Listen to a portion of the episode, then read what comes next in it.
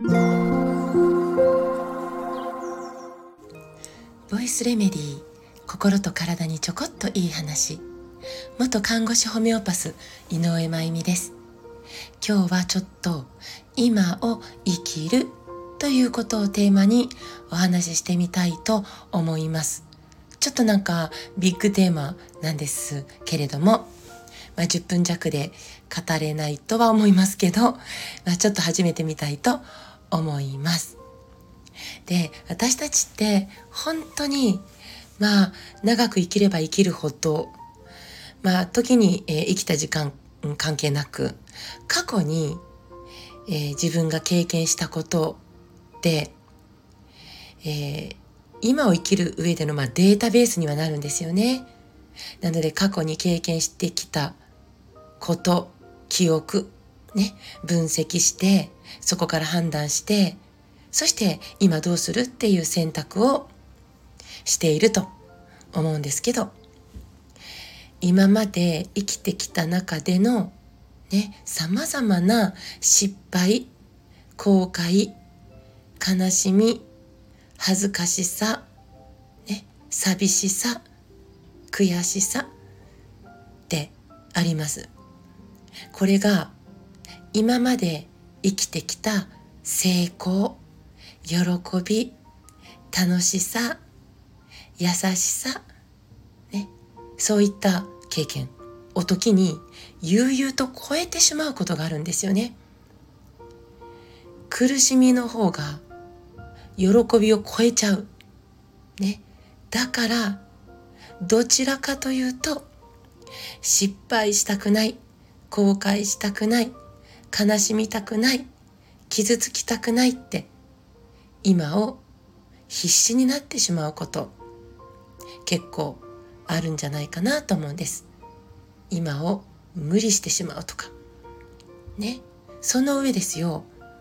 その過去の経験のデータベースから、ね、今というこの瞬間を飛び越してまあ、未来に行っちゃうわけです。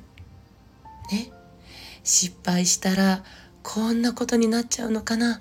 周りからはきっとこんな風に言われるんだわ。ね。とかね、例えば。もう未来に先に行っちゃって。でそこで苦しんだり、泣いたり、ね。もう過去と、ね、今を飛び越した未来とを、なんかこのまあ、行ったり来たり失敗恐怖の旅みたいな。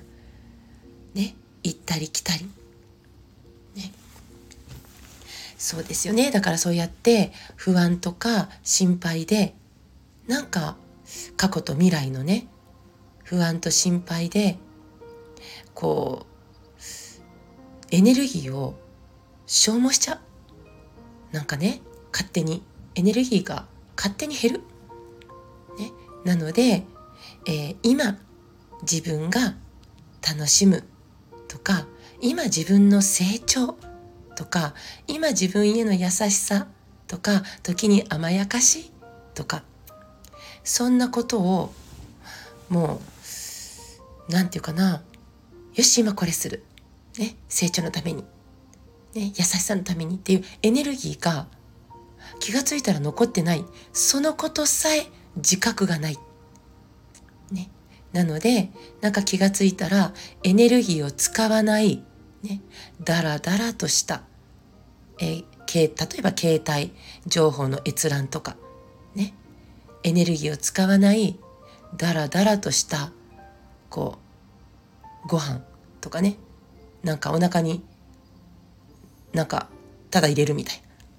だらだらした。睡眠、価値の弱い睡眠とか、なんかそんなことを、まあ、自覚もなくね、これが一番問題かもしれないんですけど、自覚もなく、そんな時間を作って過ごしていってしまうかもしれないなと思います。それだと何を見ていたかは残らず、何を食べていたかも残らず、どんな睡眠だったかもわかんない。そんな感じ。ね、心と体がここにあらず。ね、さらにですよそれを子供たちにも勝手に当てはめるという癖が大人はついてしまっていることも少なくない。ついね、そんなことじゃ、あなたの未来はとんでもないことになる。ね、私と同じ失敗をしてほしくない。私と同じように傷ついてほしくないのよ。でね、子供たちの未来の真っ白なキャンバスに先乗りして、ね、えー、勝手に色をつけ始めてしまいます。こうあるべき。こうするべき。でないと人生がうまくいかないのよ。人から嫌われるわよ。自分を消して周りに染まることの安全。ね。こんなことをね、伝え続けたり、心配し続けたりしちゃうかもしれないです。子供は違う人生を生きているのにね。でもね、人間だからみんなそんなことってあると思うんです。私自身も自分の未来の不安、ね、もちろんゼロじゃないから、時に背中がゾワってすることも たまにはあります。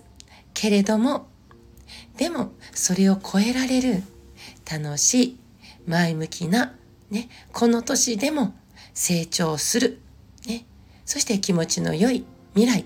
を想像できるような今をなんとか過ごせているのいるなとも思えています。不安はや恐怖はゼロじゃない。傷つきたくもない。嫌われたくもないです。でもそこにエネルギーを奪われすぎない。ね。